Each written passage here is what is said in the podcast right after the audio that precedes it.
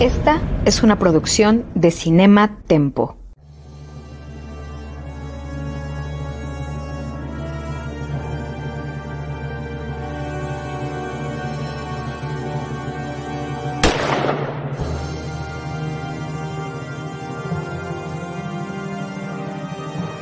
Desde 1962, solo un nombre ha definido la acción, la adrenalina y el espionaje en el cine.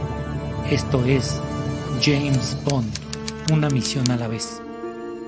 Acompaña a Carlos Gómez Iniesta, Iván Morales y Charlie del Río en esta nueva y emocionante aventura en Cinema, Tempo y en Cine Premier. Comenzamos. Desde Cine Premier y desde Cinema Tempo les damos la más cordial bienvenida. Yo soy Charlie del Río, agradezco la producción de Jaime Rosales, en este caso James Rosales, Rosales James, y eh, saludo con mucho gusto a Carlos Gómez Iniesta, Tocayo. ¿Cómo Hola. estás? Muy bien, muy contento de por fin llegar a una de mis películas favoritas de James Bond. ¿De todos los tiempos?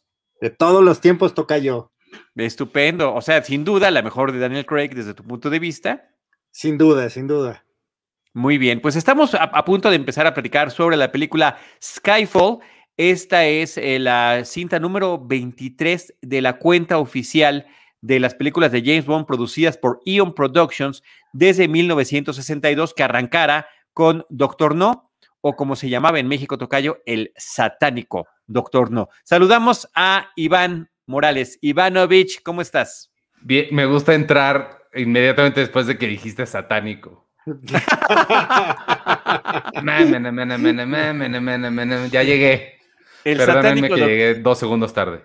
El satánico doctor Ivanovich. Bueno, quienes no lo sepan y quienes nos están viendo, Ivanovich no llegó tarde. Ya estaba aquí, estábamos en el previo del programa. Algo sucedió que posiblemente nos cuente después o no. Eso no importa. Y dijo, ahorita vengo. Y mi tocayo y yo lo que hicimos era hacer tiempo sin que el público se diera cuenta, Ivanovich. eh, y, y pues finalmente llegas delatándote, porque fue un timing así perfecto. Y lo, lo peor es que no es la primera vez que te lo hago, que tú le quieres esconder cosas al público y yo llego y lo digo. y lo delatas inmediatamente. Ay, ay, ay. Perdón. Pero bueno, qué bueno que estamos una vez más juntos. Estamos en nuestro tercer eh, episodio. Este es también la tercera película protagonizada por Daniel Craig en este, en este rol. Digamos que es su película de en medio de las cinco que tiene. eh, falta Spectre y después No Time to Die, que es la que desde el año pasado está pendiente de estrenarse por estos temas de la pandemia y la que sí ya cumple lo que se había anunciado desde Spectre que iba a ser su película final que finalmente hubo ahí un acuerdo muy grande, seguramente muy generoso, por el cual una vez más pudo interpretar al personaje. Pero bueno, eh, el tocayo nos estaba comentando que le parece que es una de las mejores películas de toda la saga. Eh, eh, perdón, no sé si ya dije que es el 50 aniversario, es la del 50 aniversario, y sin duda la mejor de Daniel Craig Ivanovich. Sí, la, la, la verdad es que sí, este, estoy de acuerdísimo. Creo que eh, no sé cuál sea el consenso general, pero estoy de acuerdísimo con, con eso. Esta película de verdad sí es. Y, y curioso porque me la brinqué yo esta cuando estuve en cines por alguna razón. La vi ya en, en, en casa y sí dije, no, qué, va- cómo me perdí de esto que En el Sí, cine, este, claro. Y, y- y no solo por, por el 50 aniversario y todo, sino porque también es la, la despedida de un personaje clave, ¿no? También que, que había Sí, sido clave sí, desde sí. hace varios años. Mm, Sí, mucho tiempo, porque inclusive con más de dos actores. Hay que mencionar, eh, y creo que lo hemos tratado de decir a cada, eh, que cada que empezamos un programa, que esto irá con spoilers, porque no hay otra manera de platicar a profundidad sobre una serie que tiene más de cinco décadas de existir. eh, que las películas, pues afortunadamente, ahorita no están en ninguna plataforma, pero pues están disponibles a través de Blu-ray y de DVD. Eh, inclusive yo eh, conozco colecciones de las películas de James Bond en VHS. Así que eh, de que hay forma de verla, hay forma de verla. No, sé qué tanto recomendaría en VHS, pero sí. no, no es VHS, no, no es lo más recomendable, pero bueno. Y, y no las últimas, además. Ay, creo que se, se- nos quedó congelado nuestro tocayo con una gran sonrisa. O está muy contento. ¿No? También ya, tú también te quedaste congelado. Quizá nada más soy yo. pues les vamos a empezar a hablar del, del, yo, bueno, de lo que más a mí me llamó la atención es el número con el que inicia la, película. Sí me decepcionó un poquito. Usualmente hacemos eso, vamos recorriendo diferentes este, aspectos que comparten todas las películas. Uno de ellos es la música, la, la, la canción que es emblemática de cada una de las cintas. A mí me dio mucho coraje, creo que ya, ya regresó Charlie. Este, no sé cómo, cómo te sientas tú, cómo se sientan ustedes, pero siendo esta la del 50 aniversario, a mí sí me, decepcionó un poquito la canción. Entiendo que Adele es la gran Adele, pero no sé si era la indicada para una canción de esta. No sé, no sé qué piensen. No, no, coincidimos en, los gustos musicales de James Bond, al menos. No puede ser. No, no, no, a mí, a mí se me hace una de las mejores este, canciones, incluso de, de toda la saga, de toda la saga, o sea, mm, eh, estuve leyendo que, que Adele eh, sí se lo tomó muy en serio, leyó el guion antes de, aceptar y ella misma eh, compuso la, canción y la verdad es que la interpretación y lo que dice la, canción, yo, sé que no les gusta que digan el título de la, de la película en la, letra, pero a mí sí me gusta, ¿eh? A mí me encanta que lo diga. Y, esta es la primera de las películas con Daniel Craig como James Bond en la que lo dicen. Yo no dije que no me gustaba, solo dije como que está ah, chistoso. no, o sea, pero, pero entiendo entonces que te gusta más la de Jack White que, Mucho más. No, Tiene guitarras.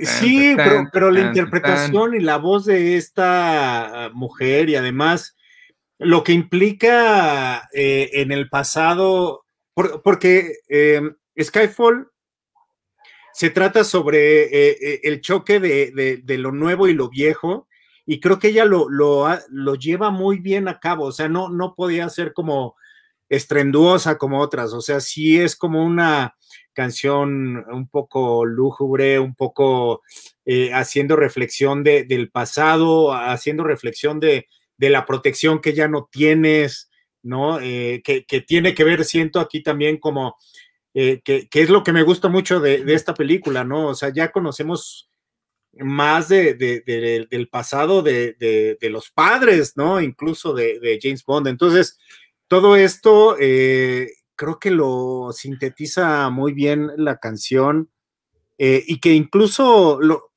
eh, todo el viaje desde la opening sequence hasta los créditos, hasta la entrada de la canción, o sea, todo, todo, creo que lo, hicieron muy bien eh, a mi gusto. Y bueno, eh, y fue reconocida con, un, con su primer Oscar, Adele, ¿no? Este, por, por esta canción. A ver, yo tengo mi opinión también sobre el tema. Me parece que es una muy buena canción. Eh, qué padre que hubo toda esta investigación y que la, canción, así como la secuencia de créditos, tiene que ver con la historia que nos van a contar, que se ve distinta toda esa secuencia inicial de créditos después de haber visto la película y de ver todo lo que todos los referentes están allí. Eso está bien padre pero tampoco me encanta. Sé que es una canción que sí se remonta a las clásicas de James Bond con Shirley Bassey, es muy del estilo de Goldfinger, de decir el nombre de la canción y demás, pero sí siento que en particular, y, ahorita que estamos en la, en la época de Daniel Craig como Bond, siento que las canciones van de más a menos, inclusive en términos auditivos y musicales. Es decir, cuando llegamos a la de Billie Eilish, que es la de No Time to Die, que ya desde cuando ya, ya se puede escuchar, parece que no le hemos subido el volumen o que no se escucha o qué está pasando. O sea, es así, parece que está susurrando. La de Sam Smith me parece que The Writings on the Wall a lo mejor la escribió mientras estaba en el baño, o sea, yo no lo sé. Pero, eh, eh, también me parece que es una leyenda, ¿no? Que, que sí la hizo así en cinco minutos. sí, ¿no? Y bueno, qué padre que Adele sí le dedicó tiempo como debe de ser, pero al menos, al menos, pero sí siento que, que sí va bajando al menos en intensidad musical, tan solo con eso. Puede ser, Tocayo, pero, pero creo que también no, aquí no hubiera quedado algo, pues no sé, como rudo, estrenduoso, rockero, o sea, aquí creo que sí pone muy, setea muy bien el mood de la película, o sea, y para mí por eso creo que entra muy bien, ¿no? O sea, eh, quisiera como... Es congruente, es congruente, es muy congruente con la historia, sí. Ah, ahora, a lo mejor si, si la sacamos de, de, de, todo el paquete, a lo mejor, pues sí, sí. Bueno, no, incluso es una película que a mí me gusta escuchar fuera de la película, ¿no? Pero dentro del paquete, o sea, creo que está, te digo, eh, pone muy bien el mood y, y, no, no lo veo de otra forma. Ahora, de las, de, yo, creo, yo creo que sí, de aquí sí va para abajo cada vez más. Ahí, sí estoy totalmente de acuerdo. La rola, sí, tremendo, tremendo, tremendo, tremendo. Este, oigan, Jorge Rosales dice la letra me parece muy congruente con el argumento de la película, coincide con lo que estás comentando. Y sí, ah, sí es una muy buena canción, pero a mí que también me gusta escuchar, y este fin de semana les mandé un playlist de Spotify donde están casi todos los temas eh, musicales de las canciones de las eh, veintitantas películas de James Bond. A, mí me encanta oírlas todas. Y sí, tengo mis favoritas y mis no favoritas. Y esta también se oye muy bien independientemente de la película. Suena muy bien. Pero, insisto, a mí en mi caso es únicamente un tema de intensidad. Víctor Recinos dice que yo no recuerdo la canción, entonces te pediría a Tocayo que le cantes una estrofa. no me voy a poner a competir con Adel, Tocayo. No me voy a poner a competir con Adel, pero sépase nada más, eh, subrayemos que es la primera canción de Daniel Craig que menciona el título de la película. Las dos eh, canciones previas no lo habían hecho. Este, y, eso está bonito, ¿no? Eh, una era You Know My Name, la de Chris Cornell, que es la que más me gusta, después la de Jack White, Another Way to Die, y ahora Skyfall con Adele.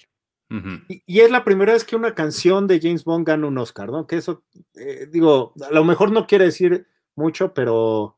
Eh, no, es muy significativo, pero yo sí. algún reconocimiento. Y ahora, es la mejor canción del Oscar en ese tiempo, no la mejor canción de las canciones de James Bond, ¿no? Así es, es que en ese sentido yo creo que varias hubieran merecido algún reconocimiento, pero tal vez lo platiquemos conforme vayamos llegando a cada una de ellas cuando regresemos hacia nuestro viaje al pasado después de las películas de Craig. La otra parte que hay que mencionar también es el, el prólogo, el famoso prólogo, la mini aventura que tiene el agente en esta ocasión. Y a mí me parece que también es espectacular en términos de acción, en términos de locación y también en términos de desenlace, porque es una de, no es la primera vez que la misión inicial de James Bond termina en, en un saldo negativo para nuestro agente favorito, pero es una de las más dramáticas, eh, donde después de una persecución en Estambul, en Turquía, eh, por motocicleta, pues en un tren que también está increíble, eh, pues finalmente cae víctima de una bala desde un puente elevado hacia un río el agente secreto. Y, y, ¿por qué no le agregas de una vez? Y es uno de mis mejores viajes también. no, no es uno de mis mejores viajes, Tocayo, estás muy equivocado. Es el mejor viaje que en toda mi historia desde el 2002 con Cine Premier me ha tocado cubrir la filmación de esta secuencia inicial en eh, Turquía, en la ciudad de Estambul. Fuiste a Estambul, wow a Estambul. Y este, y sabes qué, Tocayo, estaba revisando los correos, Carlos Gómez Iniesta, mi Tocayo, fue el que me envió, los dos me han enviado misiones bien padres, pero eh, cuando le conté, cuando, eh, amigos, lo que sucede es que las distribuidoras invitan al medio, en este caso Cine Premier, y el medio debe de decidir quién es el que va a enviar. Cuando Carlos Gómez Iniesta, como director editorial de Cine Premier, le contesta a, a Sefcovic de, eh, de, de Sony Pictures, que era quien en aquel entonces estaba llevando esta película, le dice, eh, la misión eh, será comandada en esta ocasión por el agente Charlie del Río, que ya está copiado en este. o sea, hiciste todo un mail en el mismo sentido el lúdico, ¿no? De, de, entretenernos con el tema del espionaje. Estuvo bien padre eso. ¿Y qué puso Alan? Ah, ok. Chido. No, toca yo, pues, bueno, yo, creo que tú eres, eh, bueno, en primer lugar, pues ahí sí, tú eras el, el, pues sí, como lo puse ahí, eras el, que tenía que ir a esa misión, pero creo que tú eres el que deberías hablar más de, esa secuencia eh, de entrada, porque pues, lo viviste, estuviste ahí en la Claro, sí, bueno, son fragmentos, la secuencia es larguísima y, lo que estuvimos viendo en un par de días, en, en que además era al aire libre, en, justamente en las afueras del, del Gran Bazar, de la ciudad de Estambul, pues era muy padre. La ciudad es una ciudad que está en ebullición constante, también como el centro de la Ciudad de México, que todo el mundo está caminando por todos lados, es muy ruidosa, todo, todo eh, está con, gran, con mucho comercio, con mucho movimiento. Estaba cercada la zona donde estaba filmando, pero cualquiera que se acercara lo podía ver desde, desde la reja, porque eh, convivía la filmación de la película con la ciudad, cosa que era muy interesante. Inclusive quienes nos tocó ir, que en aquella ocasión creo que lo dije la vez pasada, me tocó con nuestra amiga y colega Linda Cruz, eh, caminamos antes de, o sea, llegas al hotel, le vamos a conocer la ciudad, caminamos y chocamos con el set de filmación sin saber lo cerca que estábamos. Eh, y e inclusive antes de chocar, estábamos viendo, y digo chocar es encontrarnos con, ahí en esta foto que nos puso Jaime Rosales, se ve el vehículo Land Rover que utiliza eh, la agente Eve, que es la que le está ayudando a James Bond en esta misión. Bueno, había como cuatro o cinco de estos coches estacionados afuera porque son el mismo, el mismo coche para la misma escena, pero cada uno tenía algún golpe diferente o algún arnés distinto para sujetar las cámaras, ¿no? De acuerdo a lo que se fuera necesitando. Y por ahí hay una escena donde un Audi sale volando, esa es la escena que nos tocó, que nos tocó ver, eh, lo cual la verdad que sí fue, insisto yo, verdaderamente espectacular, ¿no? Amén de las charlas con eh, los principales eh, personajes involucrados en la película, no solo los actores, sino también en este caso con Sam Méndez, que es el director que, al que le dan esta responsabilidad de filmar esta película. Sam Méndez, además, que viene con un historial, pues no necesariamente de películas de acción, sino de un cineasta como muy comprometido, un cine eh, dramático, muy profundo y que toma con gran emoción esta película y me parece que sí sí la eleva en términos de drama, en términos de acción, en términos de lenguaje cinematográfico y de fotografía. Roger Dickens, El, el enorme Roger Dickens es el, Roger Dickens es el que está encargado de la fotografía y creo que se nota en todos momentos y que la película también es muy lucidora en ese, en ese sentido y se quiso aprovechar. Hay una secuencia en Shanghái que es a contraluz en un gran edificio que es increíble, las escenas finales eh, que son de noche en Escocia con un iluminadas por el fuego, o sea, todo ese tiempo me parece que eh, a lo largo de toda la película se, destaca mucho esta fotografía impresionante. Y si las películas siempre tienen muy buena manufactura desde James Bond, pero que en este caso, pues sí como que llamaron a gente mucho más seria en todos los ámbitos para, para armarla. Sí, a mí me da, Oscar, ¿no? Ajá, me da, me da mucho la impresión de que estaban tratando como que de elevar mucho el caché de la, de la película, de distanciarla de, los rápidos y furiosos y de como de todas las películas de acción que hay, aún más del, caché propio que trae, pero sí eh, sumándole todos estos nombres, Adele incluida, de gente que, que no asociarías usualmente con este tipo de películas. Sí, no, sin duda, sin duda lo logra. Y bueno, esta misión después de la persecución, por un tema que sí me parece, eh, digamos, redundante en el cine de espías, que es recuperar un disco duro con la información de agentes infiltrados, de agentes secretos infiltrados en otras organizaciones, en este caso terroristas. Pero este plot point, este pretexto que toma la película, ha sido utilizada ya por la misma James Bond en otras ocasiones y por otro tipo de películas de espionaje como las de Misión Imposible también. Parece que esto en el mundo del espionaje fílmico sucede muy seguido. Yo, yo, yo la sentí mucho como, como, ok, ya nos separamos, ya nos fuimos lejos, ya tenemos todo este nombre y vamos a retomar muchas cosas temáticas del pasado. O sea, porque está no solo la misión como la menciona, sino el villano como villano que le falta su bigote para hacerle así. Sí, sí, sí. Y, los, los, otros personajes que regresan de la, de la franquicia. Es que parte, parte del, del, festejo del 50 aniversario, además de elevar la barra, sí era empezar a ser ya mucho más enfático con los referentes del pasado. Eh, lo dices tú, el tipo de villano megalómano que tenemos en esta ocasión, que tampoco es la primera vez que un exagente termine convirtiéndose en el villano de la historia. Eh, también eh, el hecho de tener algunos gags en torno a lo de las películas del pasado, por ahí se regresa y se retoma y se recupera un Aston Martin como el utilizado en las películas de Sean Connery, con los mismos gadgets que tenía el de la película de Sean Connery, que eventualmente algunos son utilizados únicamente como elemento humorístico, ¿no? Cuando a M le dice Bond que si la levanta el botoncito para ver si la va a expulsar del coche, o otros con sentido más práctico, como son las metralletas que tiene en la parte delantera. Eh, eh, ahora, este estilo de estar haciendo este tipo de referentes explota por completo en la siguiente película que es Spectre. Mira qué buena foto sacó este James de Sean Connery con ese mismo vehículo. Además, lo que dice Judy Dench como M o como M es este, qué incómodo es, ¿no? estará muy bonito, pero qué incómodo está el cochecito. Oye, Tocayo, pero, pero, o sea, sí, sí y no, o sea, creo que es lo, lo, inteligente y lo padre de Skyfall, porque a mí me gustaría hacer un poquito de recuento de, venimos de eh, un, eh, un James Bond que se acaba, acaba de vengar de alguna forma a una persona querida eh, y se le había escapado este, este personaje que es el, que, el que sale corriendo a, a perseguir, que es uno de los de los enemigos que más adelante veremos que componen los, los tentáculos de Spectre, pero, o sea, pareciera que es un enemigo cualquiera, pero en realidad es, eh, eh, no es, no es alguien que lo está cuestionando, no es alguien con quien tiene diálogo, pero es alguien que es una presencia constante.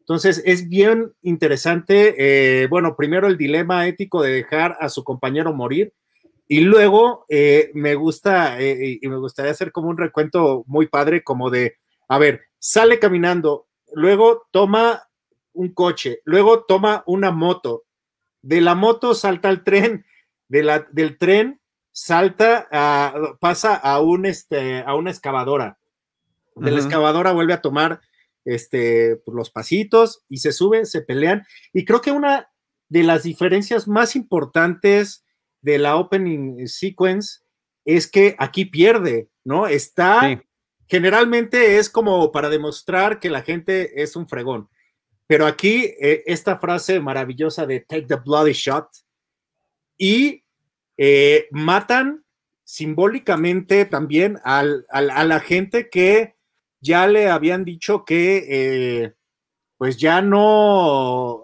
tenía mucho cabida en este nuevo mundo, ¿no? Entonces, es bien bonito cómo eh, lo matan, cae el agua y al mismo tiempo que cae el agua comienzan la secuencia de créditos en donde también pareciera un, una forma onírica de, su muerte, ¿no? Vemos como hay sangre saliendo y hay reflejos y hay como esa luz al final del túnel, como un poco esta experiencia de, que el alma se te está yendo del cuerpo.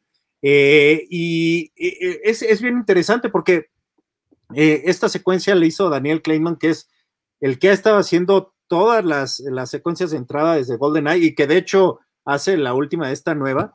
Y, es bien interesante cómo eh, se conjunta todo. O sea, generalmente tenemos como pausas, pero aquí sí cae al agua y vemos cómo hay, cómo, ah, bueno, ahí está, cómo se sumerge en un hoyo eh, hasta lo más profundo de, pues, simbólicamente podría ser de, él mismo, ¿no?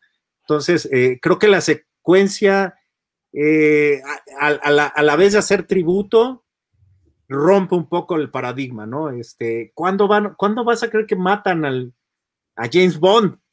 Y aquí se logra.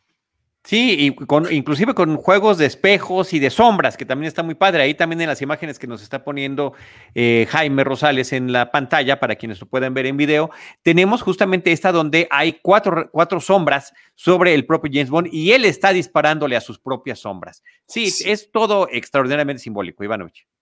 Y es, y, sí, me, sí, me, parece un momento muy choqueante, además, la, los visuales que te ponen. Creo que los que habíamos visto, los que recuerdo al menos eran como un poco más sutiles y aquí la imaginería visual sí es muy fuerte, o sea, te está mandando mensajes, pues creo que, creo que fuertes, inesperados y más violentos de lo que, de lo que esperaríamos, pero con este tono nostálgico que tiene, que tiene la música. Entonces sabes que viene una cosa que, que le va a doler, ¿no?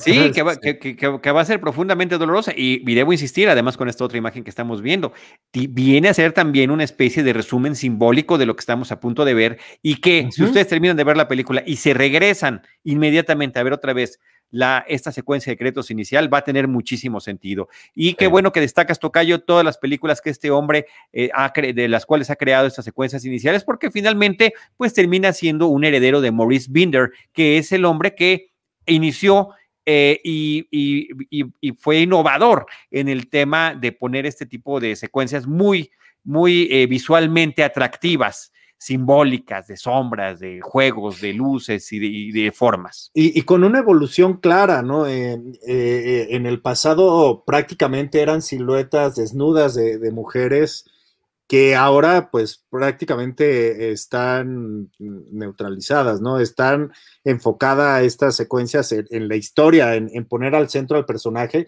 y no tanto este erotismo eh, que que también venía acompañado con eh, las películas de James Bond. Sí, y muy propio también de su época. Totalmente. Era parte de lo, no, no por nada eh, está esa anécdota del periodista italiano que le llamaba James Bond Mr. Kiss Kiss Bang Bang, ¿no? Que termina también esa frase convirtiéndose en una canción. Era besa, besa, dispara, dispara, ¿no? Eso es lo que pasaba en las películas de James Bond. Ajá. Así que bueno, pues después de todo eso, eh, creo que otra cosa que es muy importante mencionar es que seguimos, fíjense ya en la tercera película con Daniel Craig, seguimos forjando los elementos de James Bond porque no conocíamos a Q, que también Q, el quartermaster del MI6, es importantísimo, es el responsable, es, toda una división del MI6 y el, y el mero mero es el responsable de los gadgets que utilizará el agente secreto. Eh, cosa que en las películas pasadas fue importantísimo y que también tuvimos un personaje, que un actor que lo interpretó durante muchísimos años, prácticamente hasta su muerte. Y aquí es hasta la tercera película donde se introduce un nuevo Q y que además es extraordinariamente joven, así como habrá también un relevo en el caso de la cabeza de M, el, el titular del MI6, y eh, introducir a otro personaje clásico de el, digamos, los valores típicos de las películas de Eon Productions, que es el personaje de Money Penny, la eh, secretaria o asistente del titular del MI6, que siempre está coqueteando con James Bond. Y aquí se le da toda una historia interesantísima de que era un agente de campo que finalmente termina tomando otro tipo de trabajo porque no es, lo, no es algo con lo que todo el mundo pueda tener. Y también igualmente simbólico es que la primera artefacto que le entrega el nuevo Q a James Bond sea una pistola nada más y un, y un pequeño radio. O sea, no estamos en esos excesos como el propio eh, Q lo menciona de este, la bomba que explota o, el coche invisible o cosas eh, tremendas que pasaban en el pasado. Y, además les da la oportunidad de, un, un, gag chistoso de la película que es el me dio esta, e, esta gran ese justo el que estamos viendo ahorita, esta gran herramienta radio con el que llegan los helicópteros. ¿no? no, tiene un eh, eh, Ben Whishaw como Q tiene un muy buen rapport con, con Daniel Craig como James Bond, porque están jugando todo esto. O sea, ¿qué? O sea, tú eres tú tan chiquito, tú tienes acné. Este, ah, sí, pues yo en mi pijama puedo hacer más cosas de lo que tú haces en el campo. Ah, sí, pues no creo que en pijama pudieras hacer tal o cual cosa, ¿no? Y terminan llevándose muy bien después de ese intercambio de, de, presunciones de lo que cada uno puede y sabe hacer. Eh, eh, este diálogo que hice, la edad no es garantía de eficiencia y, que le responde, ay, la juventud no es garantía de innovación. ¿no? O sea, Exacto, qué, maravilla eh, que, se, que, siempre Q y James Bond se están peleando y están teniendo estos diálogos pues enfrentándose, pero de una manera entre admiración y, y, pues... Y complemento y amistad, me parece que todo eso lleva y como odio, como de competencia, como de yo soy mejor que tú porque hago estos gadgets que te salvan la vida. Ah, tú sí, pero yo los pongo en práctica en, campo, ¿no? Como ese tipo de cosas. Y está bien bonito también en, lo que decías, Iván, de, de, los tributos, porque le dice, ah, toma tu radio y toda tu pistola, y, y le dice, este, puta, ¿qué esperabas? Una, una este, pluma explosiva, esas ya no las hacemos, ¿no? Haciendo referencia a que en Golden Eye sí había una que le apretabas tres veces y, explotaba, ¿no? Pero también pensando en que, la neta, ¿qué gadget?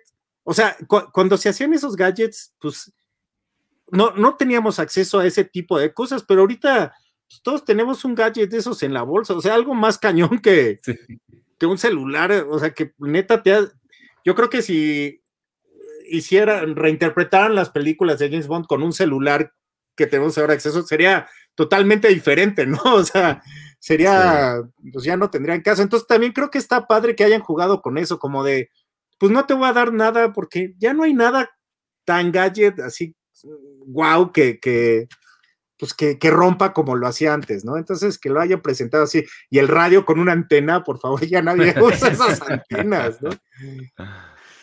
Ese, ese, ese gag está increíble, la verdad que sí me gustó mucho. Y también, pues, nos sirve para recordar al gran Desmond Llewellyn, que fue el que durante tantas eh, décadas sirvió al servicio secreto de su majestad, al menos en estas películas, como el personaje de Q, y que vio pasar y, repasar prácticamente a todos los actores previos al, a Daniel Craig en, esta, en este tipo de cintas.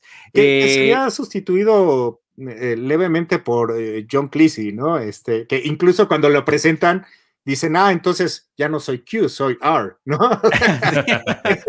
Buenísimo. Y creo que nada más está en, en The World is Not Enough y en otra película más y ya se interrumpe hasta que volvemos a empezar con. En Die Another este Day también, también está, y yo me parece que también lo hizo muy bien, me parece que también lo hizo muy bien. Este feeling del, del, Monty Python llevado también a este universo de Bond, sí le quedaba, le quedaba muy bien. Pero eh, eh, todo esto me llevó a una serie de reflexiones viendo la película nuevamente, que si bien el actor que interprete a James Bond puede cambiar, eh, Ion Productions ha estado sentando las bases a lo largo de estas, serán cinco películas con Daniel Craig, pero a lo largo de estas tres que hemos comentado hasta el momento, para que eso continúe, con un nuevo M, con un Q más joven, con una eh, Money Penny que apenas vemos su introducción en esta película y cuyo... Em, cuya presencia es delatada hasta los últimos minutos de la película, ¿no? Porque es justamente esta actriz, eh, este, esta, perdón, esta agente Eve, quien eventualmente pues revelará que su apellido es Penny y que le dé sentido a toda esta relación eh, de cercanía y de intercambio de, mm, eh, mm, ¿no? de atracciones con, el, con James Bond. Sí, hay, hay, muchas, a mí, me gustó mucho la, relación entre, e, entre ellos dos, pero me quedé pensando ahorita también en, otra referencia que no sé si no había hecho la conexión, pero en el, en el restaurante chino también están los dragones estos de Komodo y se pasa por encima de uno de ellos como claro, Roger Moore. Sí, creo que sí, sí, sí está muy, está como viendo hacia el frente la película, pero sin, sin, sin soltar el pasado, ¿no? Sí, eh, sin reconocer además de dónde viene, que me parece que, eso, que eso está muy padre, ¿no? Inclusive toda esta escena que es también de lucimiento de los trajes, ¿no? Que utiliza Daniel Craig como James Bond, cuando va entrando en la lanchita hacia este casino eh, que hay que llegar eh, por ese medio y que están los dragones coloridos en Shanghái, ahí pues, literalmente se está metiendo a la boca del dragón para poder eh, llegar de repente, y aquí con esta toma, también con esa fotografía de Roger Dickens, a llegar en momentos hasta el inframundo, donde, del cual tendrá que también resurgir. Y este es un tema que trae la película en todo momento, la resurrección. Incluso bromea con el James Bond cuando lo está interpretando el villano de la cinta, eh, que me parece que tiene una, aunque sea villano ñaca ñaca, como decías Ivanovich hace ratito, que nada más faltaba el bigotito para que le hiciera así, pero que Javier Bardem se deleita interpretándolo. Eso es, yo, parte de lo que estaba leyendo en, la, en un poquito de la investigación que hice es que él em, estaba medio renuente en, aceptar el papel, pero Sam Méndez lo convenció y sí, o sea, creo que sí el, el, nivel que, trae Javier Bardem como que se, nota. Creo que sí es un villano que en manos de alguien más pudo haber sido una total caricatura, sobre todo por la caracterización, o sea, por todo, pero se nota como las tablas que tiene un Javier Bardem que le da pues realidad a algo que, podría ser, como dije, una, una, caricatura, ¿no? Sí, y porque está eh, cumpliendo así como checando las cajitas de, los, de las cosas típicas que tiene que ser el villano, ¿no? Eh, presentarse con bombo y platillo, ¿no? Con una gran entrada triunfal para decir yo soy el mero mero aquí, tener sometido a James Bond tener, sí, tener sometido a James Bond, pero no aniquilarlo, tener su gran guarida, ¿no? En este caso, una isla secreta, abandonada, con edificios en ruinas, grandes estatuas derrumbadas. De, eh, la Guerra Fría, ¿no? Sí, inclusive este coqueteo que le hace a, James Bond, que creo que los dos terminan resolviendo muy bien, porque, porque esta su, no, su gestión que le está haciendo de, a ver, vamos a ver qué sucede, va a ser tu primera vez, y contesta Bond, ¿y quién te dice que es mi primera vez? Me parece que es un gran remate para, para esta secuencia que están teniendo entre ellos, ¿no? Mientras además le está revelando el que también es eso, by the book, ¿no? Del manual de las películas de James Bond, revelándole sus planes y sus modus operandi. Y, utilizando una anécdota que es casualmente perfecta, la historia de las ratas, ¿no?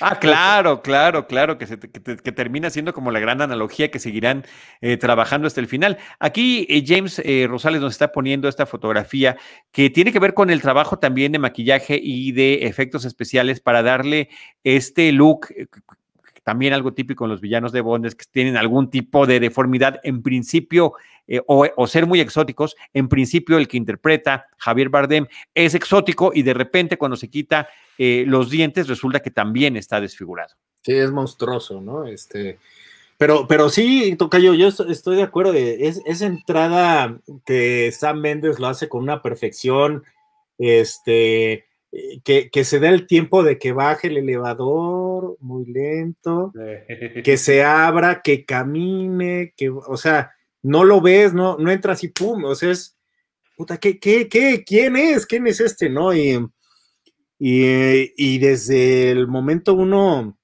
hace lucir su carisma, ¿no? Este, yo, eh, eh, aquí Javier Bardem ya venía de ganar su, su, su Oscar, ¿no? Este, que había participado eh, en Sin lugar para los débiles, y ya como que cada vez, también estuvo con Woody Allen, en Beautiful, o sea, ya ya tenía como esta mm, introducción a Hollywood, ya, ya, y yo creo que ese fue eh, el Oscar más una película tan mainstream como esta, ya lo consagró como parte pues, del, sistema de Hollywood, y la verdad es que, eh, híjole, es, eh, para mí es uno de los mejores villanos que ha tenido James Bond, o sea, no, no solamente por la, actuación y este, este juego, sino también por, por la, profundidad y por...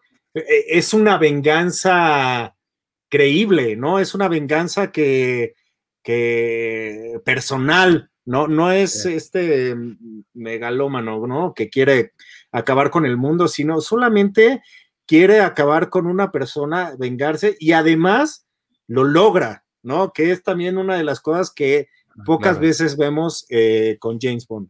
Y por una razón muy específica y como dices, muy personal. Creo que eso es muy clave también. Sí, sí, e, es, es, y es, y, cada enfrentamiento que tiene con Em también es una delicia. O sea, ver, a los dos como, eh, no sé, es como un judo este, de diálogos. Hmm. Este, es, es, maravilloso. Y, y, y justamente este momento, Tocayo y Iván, el que decían que cuando, o sea, tú lo ves que es alguien pues hasta un poco metrosexual y de repente cuando se desencaja como la quijada y ves que se deforma, eh, eh, también entiendes mucho que, le echa la culpa de, pues de, esta monstruosidad que se ha convertido. Entonces, lo hace aún más interesante y, como que nadie se esperaba que se estuviera enfrentando, ni el mismo Q este, se, se estuviera enfrentando a un personaje de este tamaño, ¿no? Sí. ¿Y quién te puede conocer mejor que alguien que proviene justamente del corazón de la misma institución? Maravilla. Eh, creo, que eso, creo que eso también está, digamos, dentro de la historia, dentro del mundo de este universo de espías fílmico, pues que queda muy bien justificado, así como el ataque al corazón de las instalaciones de MI6 y lo que finalmente tendrían que hacer al respecto. Eh, creo que esa es una parte que, a mí me gusta mucho de, cómo está armada la película eh, y donde, además, la propia M, interpretada por Judy Dench, termina también no, no, no reconociéndolo ante este villano, pero sí ante Bond cuáles son las condiciones y las situaciones que se vivieron para llegar a haber tomado tal tipo de situación, donde además sí había una clara responsabilidad de su parte. Bueno, que le aplicó la misma a él, o sea, en el Bloody Shot, eh, pues también se arriesgó a matarlo. Nomás que él respondió de una forma y, Silva respondió de otra. Bueno, eh, vaya, eh, la de Silva fue una tortura de meses y un veneno que no funcionó y, además se lo entregó a, los enemigos. O sea, sí estuvo más manchado, pero de alguna manera. Bastante más. Él también era manchadilla. O sea, sí veía nada más como pues, por su propósito. Que se sabe que ese tipo de decisiones se toman en ese universo.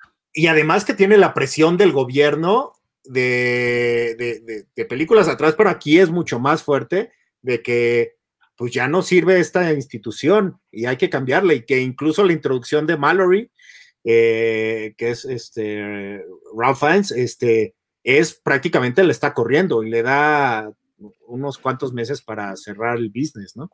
Eso me gustó mucho. Eso, a esa mí esa realidad que le meten como de esta institución es, es obsoleta, ya no le respondemos, o sea, le tenemos que responder a la gente, como que toda esta aterrización, aterrizaje de, de, la trama de las instituciones dentro de la ficción, me gustó bastante. Pero que también Ivanovich y Tocayo es una eh, analogía de lo que pasa con el mismo James Bond en el, en el cine en general contemporáneo.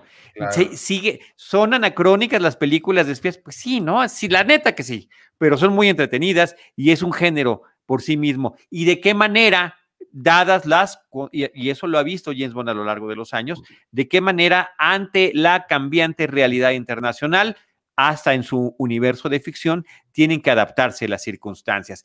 El presentarnos a este personaje de Mallory como Ralph Fiennes que estaba mencionando mi tocayo, que es justamente uno de los que están cuestionando la propia existencia de ese servicio de inteligencia británica, eh, que veamos que es un personaje con antecedentes, que se pone al tú por tú si las circunstancias lo ameritan y que después, tras la pérdida de M, interpretada por Judy Dench, deba tomar eh, el puesto, le da una justificación y le da un nivel como nunca antes lo habíamos visto porque le da todo un sustento al personaje y a su posición, un sustento que el propio Bond termina reconociendo. Porque estuvo con él en el campo de batalla. Qué casualidad que se apellidaba Mallory, ¿no? O sea, para continuar con él. Pero, aunque, no, aunque no se apellidara Mallory, eh, de todas formas iba a ser M. sí, sí, que, que, que, esa es eh, una de las cosas más bonitas de esta película. Eh, descubrimos cuál, es el nombre real de M. Y recuerden que en, un, eh, no, me acuerdo, me parece que es en Casino Royal, le dice, si dices mi nombre, este, vas a morir ahorita mismo, ¿no? Y aquí, al final, descubrimos que, descubrimos finalmente eh, eh, el nombre, y eso es una de las cosas como que, otra vez, están jugando, ¿no? Pasado, presente, lo, nuevo y lo que viene, ¿no? Este, y, en, lo, en lo viejo, y, y, me gustó mucho la metáfora que hacías, Tocayo, eh, está súper padre también que eh, todas las pruebas que le hacen para ver si puede continuar, porque ya todos le dicen que es viejo y que ya, ya no funciona, como haciendo una metáfora de eh, también las películas de espías son anacrónicas, como decías, ¿no? Tú también eres viejo. Y él hace todo lo posible por pasar el examen, lo reprueba, pero le dan mentira. ¿No? pero, pero toda esa secuencia eh, eh, es, es, maravillosa, eh, con uno de los personajes nuevos, que no me acuerdo cómo se llama ahorita, pero es como el de recursos humanos este, de, de MI6, que está apareciendo ahí en varias, desde la película pasada, y que pues está como ahí palomeando a ver si, si, si la arma para seguir en, en el campo de batalla, ¿no? Eh, e, es, interesante también todo ese proceso de examinación que le hacen. Ahorita que, decías del nombre, ¿te refieres al nombre de, de Judy Dench? Sí, sí, sí. O sea, le dice Emma, el, eh, el señor del final. Pero no, no, no. O sea, el de, el de Judy Dench como M, nunca supimos cuál fue su nombre verdadero. En este caso, este, le dice Emma en lugar de M, ¿no? Porque no yo lo entendí como un chiste, mm, como que había escuchado mal. Al final, al final, muchachos, em, eh, eh, explota el MI6 y todo. Y eh, acuérdense que tenía un perrito, este, Jack the Bulldog, tenía un perrito que le habían regalado y que él odiaba. Siempre que entraba a la oficina decía, ah, ese perro, ¿no? Explota y una de las cosas que salva es ese perro. Cuando se muere M, le da al final una, una caja, la abre y está el perro. Y ahí dice, eh, de parte de, como herencia de eh, Olivia Mansfield. Entonces, pero, no, o sea, está en la carta nada más, así. Entonces se revela y es como muy bonito que ese también era una de las cosas que los enfrentaba y... Pero es como de, de, los que, pues sí, de las cosas que pones pausa, ¿no? Este, sí, claro. Mira, ahí está, ahí está. Un super Easter egg que nos acabas de revelar que no nos habíamos fijado porque yo dije, yo dije, y lo dije bien, nunca se menciona. Nunca se menciona cuál es su nombre. lo dijiste bien, lo dijiste eh, bien. Finalmente está ahí únicamente escrito. Eh, y, otro detalle que tiene que, que está también padre, eh, sí, porque el otro es la broma, efectivamente, de que el otro le dice, oye, ella es M y el otro pues le dice Emma, ¿no? Porque pues por un segundo pensé que yo había entendido un chiste que no era chiste y dije, no, no, no, sí es chiste. Está bueno. y que sea Albert Finney, el gran actor Albert Finney también está muy padre y que habían pensado que ese fuera Sean Connery, ¿vieron? de esa secuencia. Qué maravilla, de las mejores. Sí. ¿O no, Tocayo? ¿O qué? ¿Por qué me Sí, sí, sí, no, no, ah. no, sin duda. Es que, a ver, es que son muchas cosas. En torno a Judy Dench como M, también cuando está en esta sesión ante el, el gobierno que le está cuestionando, que ella todavía se toma el lujo de echarse un poema, dice que mi esposo ya afinado este, recitaba y es una de las cosas que yo pues, sin querer terminé retomando, ¿no? Que también habíamos visto a su esposo en algún momento eh, con vida en las películas pasadas y finalmente ahora nos enteramos que ya falleció sin que sea algo que hayamos tenido que ver, ¿no? Simplemente es, es eh, cómo transcurre la vida misma de ella y cómo lo lleva a otro plano a la hora de estar enfrentando a esta suerte de tribunal que la está cuestionando, ¿no? Ante esta eh, pesquisa de, de brujas dentro del propio gobierno que está cuestionando esta institución.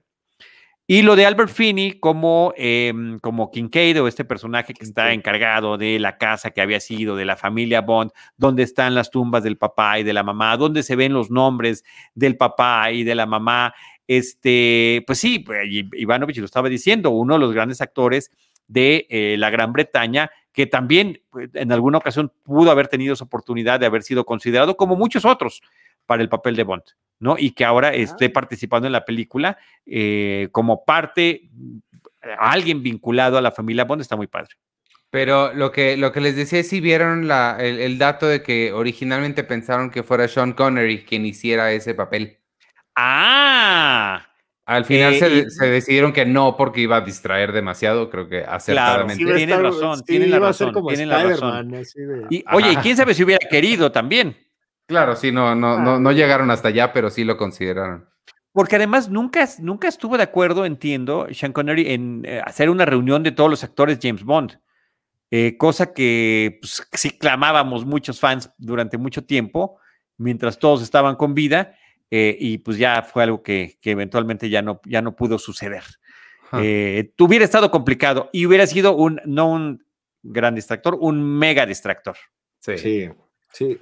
Pero, pero, eh, o sea, a mí, eh, o sea, retomando un poquito todo, todos los, eh, los, los clímaxes que, se juntan en esa casa y, además convertirla en una secuencia de acción tan, tan buena, porque aparte es, es una defensa de la casa, pues casi, casi artesanal, ¿no? Que también es súper bonito el, coche ayudándoles a matar a los enemigos, eh, que es un coche que había, bueno, pues nos habían dicho en Casino Royal que lo ganó a través de las apuestas y miren el, destino que, tiene, pero eh, muchas de las cosas que pasan aquí van a tener un impacto muy grande en la siguiente película, ¿no? Este, quiénes, eh, son familiares suyos, justamente el coche, este, y bueno, ¿qué, fue de sus papás, no? Este,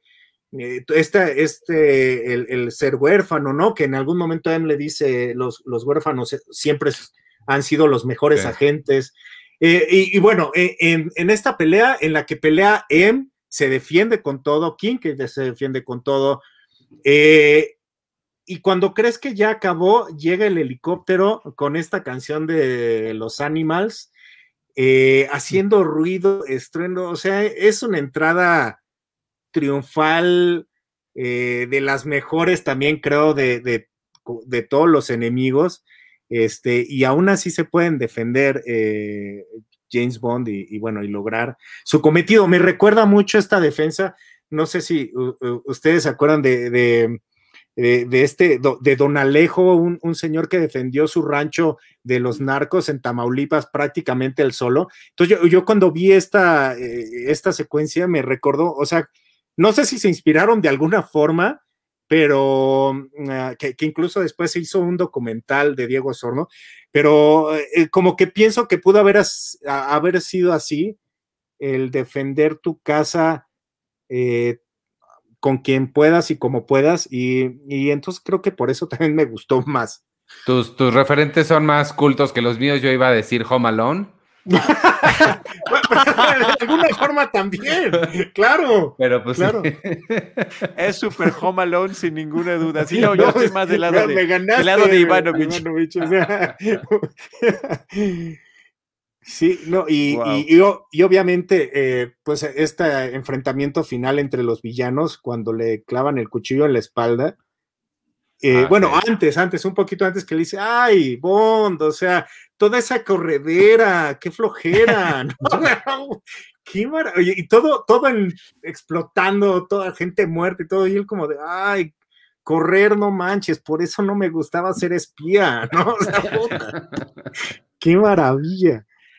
Sí, se da vuelo Bardem con el personaje, me parece que lo hace muy bien. No hemos hablado de la coprotagonista femenina de la película, que también me parece que está muy padre su personaje, su presencia eh, termina siendo breve. Berenice Marloch, actriz francesa que aparece como el personaje de Severin, y todo esto que en unos cuantos instantes de una charla con ella le da un, un backstory, una serie de antecedentes que le, que le logra sacar James Bond, justamente mientras paralelamente le están agitando su martini y que él está feliz de que efectivamente, aunque no lo diga, va agitado, no revuelto. Qué lindo, que, es, otro de, los, de, los grandes detalles de, cómo va sumando, insisto, desde estas películas que hemos visto con él, todos estos elementos que ya se daban por sentado con los previos James Bond. Y el destino trágico que también tendrá este tipo de personajes, cómo terminan, eh, al menos con las que le han tocado a Daniel Craig, con quienes intima, no les termina yendo muy bien. Sí, se me a mí se me hizo un poco abrupto su, muerte, como que, o, como poco, mm, como que nadie dijo, ay, ya se murió, nomás la matan. Sí, bueno, sí. Continúa la escena. Él, tenía que fingir que no le importaba, ¿no? Pero era en ningún momento una, se hizo una secuencia para eh, demostrar la crueldad del villano. Justo ahí donde, bueno, en una escena, eh, en una foto antes de que nos ponía mi querido James, es este, eh, justo cuando, cuando trata de ella de aparentar que no le importa y que no le tiene miedo, hace, o sea, toda la actuación está en el rostro y es, es un momento maravilloso de, de actuación de, de, ella, que sí, como tú dices, es corto, pero creo que me quedo con esa parte. Y también ahorita que lo dices, Iván, es muy abrupta su muerte, pero creo que es mucho más abrupta su escena eh, sexual. O sea, de repente le dice, bueno, si sobrevives, nos vemos en mi barco. Corte A, se está bañando y él entra y ella ni se asusta, ¿no? Y además salen y, nadie, nadie ataca a Bond, ¿no? O sea, como están todos parados así en la cubierta de, ah, sí, vámonos a, la isla de la muerte, esto, ¿no? No, no tiene a dónde ir, ¿no? Finalmente no tiene a dónde escapar. Pero me pues parece que esa parte está clara. ¿no? Algo, entró, entró, este, digamos que sin que ellos se percataran, eh, casi hasta que sin que ella se percatara llega hasta la regadera. o sea, como de. Pero, ah. pero eso también es sí, pero eso es típico de este tipo de películas. O sea, no es algo que te sorprenda ni que haya que justificar. Otro tipo de programas podrían estar cuestionando cada uno de estos. Quiero que alguien entre así a tu regadera, tocayo, mantengas este estoicismo. a ver, si yo estoy esperando a alguien y tengo la, botella de champán y las dos copas listas, no llega y me meto a bañar y llega finalmente, no estaré tan sorprendido. Bueno, sí, ok, ok, tienes toda la razón, Tocayo, tienes toda la razón. O sea, lo estaba esperando. Llegó a destiempo, pero bueno, el tiempo tenía que, Tenía que compensar ese tiempo. Oigan, estamos llegando a la recta final del, programa. Eh, creo que siempre nos quedaremos en cada episodio con cosas más que comentar y algunas las iremos mencionando en los programas subsecuentes si consideramos que sea de particular relevancia, pero sí cerremos sobre esta película eh, de Skyfall, Sam Mendes, eh, Daniel Craig, Ivanovich. Pues sí, creo que reiterar lo que dijimos al principio me, parece, creo que es, digo, hasta ahorita, salvo lo que suceda en la próxima película, mi favorita de Daniel Craig. Creo que es muy, muy, funciona como película, sea de James Bond o no, creo que funciona como una película de acción. Eh, Javier Bardem me parece extraordinario y sí, el, yo destacaría mucho el, talento, el, el talento detrás de cámaras que consiguieron de Roger Dickens a Sam Mendes, creo que es, la, la, eleva bastante, entonces sí es un éxito. Toca yo. dos, ¿Qué, dos pulgares arriba? No, pero ¿qué usaría James Bond? Dos pistolas arriba. ok. Este, no sé, no sé cómo contestar eso, Ivanovich. también digo. Ahí está, Martinis. Este, 10 de 10 Martinis. Este, yo eh, también, eh, mi película favorita, también entre mis favoritas de la historia de los 50 años, eh, uno de mis villanos favoritos, la dirección se me hace, o sea, no, no veía a Sam Mendes dirigiendo a James Bond. De hecho, se dice que, Sam Mendes le recomendó a Daniel Craig que no entrara a, interpretar a James Bond. Y años después el, eh, Daniel Craig le dijo, oye, pues ahora mejor vente a dirigir y aceptó. Ah, y una cosa quisiera decirles también para los que la vayan a ver después de eh, oír y, y, ver este podcast es, una de las cosas lindas también de Sam Mendes es, vean la fotografía en Londres, por ejemplo, está lloviendo cuando inicia, cuando James Bond tiene todos los problemas del mundo, cuando no se halla en, esta modernidad y termina con un amanecer. O sea, mm. eh, eh, el Londres se va haciendo cada vez más, eh, más soleado conforme también va encontrando respuestas James Bond. Entonces, creo que ese tipo de cosas que inserta Sam Méndez hace también una de las películas más eh, profundas y más interesantes y con más legado eh, de los eh, pues de lo que llevamos del 007 una de mis favoritas repito definitivamente total muy bien yo también siento que termina siendo una película de transición. También me gusta muchísimo, lo dije también ya al inicio del programa. me encanta la dirección, la fotografía y todo lo demás. pero creo que sí empieza un rompimiento con el James Bond que habían establecido en las dos películas pasadas, sobre todo en la primera, tratando de darle este mayor realismo dentro de lo que cabe al personaje y justificando cada una de sus cualidades, ya lo dijimos al estilo de Batman Begins, por ejemplo, ¿no? O de otros personajes que se ha hecho su backstory desde el inicio. Y, eh, y aquí sí ya empieza a coquetear con todo ese tipo de cosas que venían del pasado, como la escena de la regadera, como la escena del villano, todos estos temas que ya hemos estado mencionando, o ni más ni menos con esa escena inicial, cuando después eh, se supone que desapareció, se cree que está muerto, está en algún lugar tropical remoto, pero pues no está siendo muy discreto en el bar que frecuenta, ¿verdad? Porque termina siendo el centro de atención, eh, ganando las apuestas para tomar alcohol, mientras evita que sobre su mano un alacrán lo pique, ¿verdad? Entonces, eh, no estaba siendo el más inconspicuo en ese momento nuestro personaje principal, pero son parte de los excesos del propio personaje que creo que en la que sigue, ya lo platicaremos la próxima semana, en dos semanas que nos toca, este, veremos cómo explota en la película de Spectre. Sí. Muy bien, pues muchísimas gracias a todos, a la producción de Jaime Rosales, Iván Ivanovich Morales y Carlos Gómez Iniesta. Qué placer, insisto, una vez más, compartir con ustedes y con quienes nos escuchan el placer de revisitar las películas de la gente 007. Hasta pronto. Muchas gracias. Adiós, gracias.